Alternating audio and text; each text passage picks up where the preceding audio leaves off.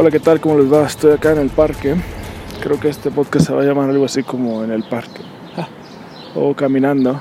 A veces lo van a encontrar caminando. Creo que el mejor uso del tiempo es cuando uno va caminando y empieza a expresar las ideas y es fluye y empiezas a cavilar sobre los temas importantes de la nación. No solamente estás, no sé, escuchando un podcast, escuchando, escuchando un audiolibro, hablando con tus amigos por teléfono y empiezas a tomar temas muy interesantes. Y esa es la idea. Eh, el tema de hoy o el primero, quiero explorar un poco más sobre el México que tenemos y el México que nos merecemos. Yo no sé ustedes, pero yo siempre he creído que los mexicanos somos un pueblo extraordinario. Se imagínense ustedes que cuando llegaron los españoles había 12 millones de personas, después del genocidio había un millón de personas y todos trabajando para los españoles por 300 años. Es decir, todo ese tiempo siendo explotados, siendo marginados, siendo esclavizados, uh, con instituciones que extraían, que nunca daban, que nos cambiaron la cultura, que todo esto que todos se imaginan y conocen ahora, 200 años apenas de libertad, eh, y, ya construimos nuevamente el país. ¿no? Uh, a decir verdad, no se trata de sin embargo, no se trata de una ideología o corriente política lo que está afectando el crecimiento de los, Estados Unidos mexicanos, sino el, el miedo a, el, a, a, desarrollar el potencial, el completo potencial de los mexicanos.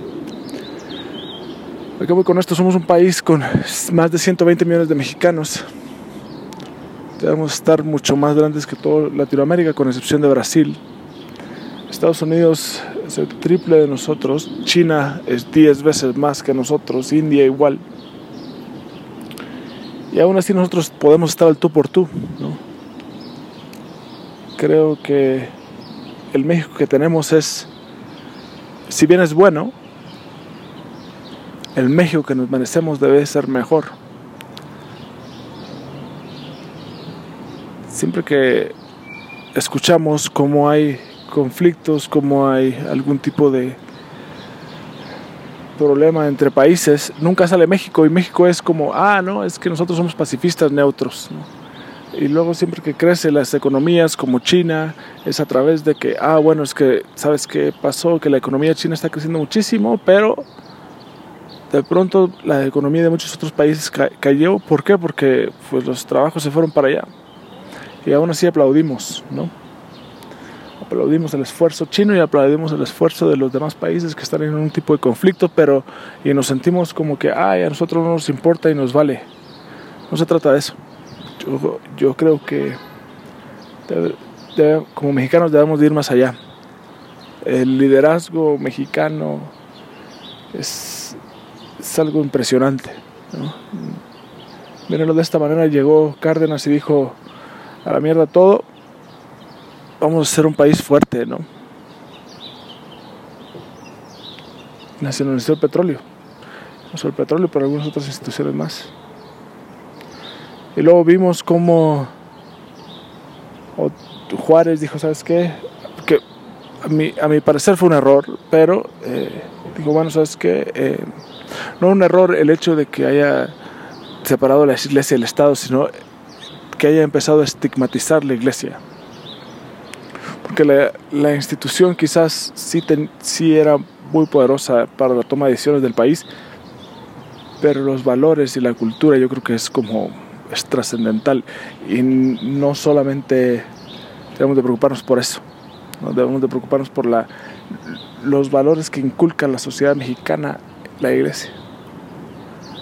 Pero bueno, y luego tenemos un ejército de los más fuertes del mundo y lo tenemos eh, utilizado para problemas que no son del ejército, ¿no? ¿Cuántos ejércitos ustedes han escuchado que toman este tipo de cosas?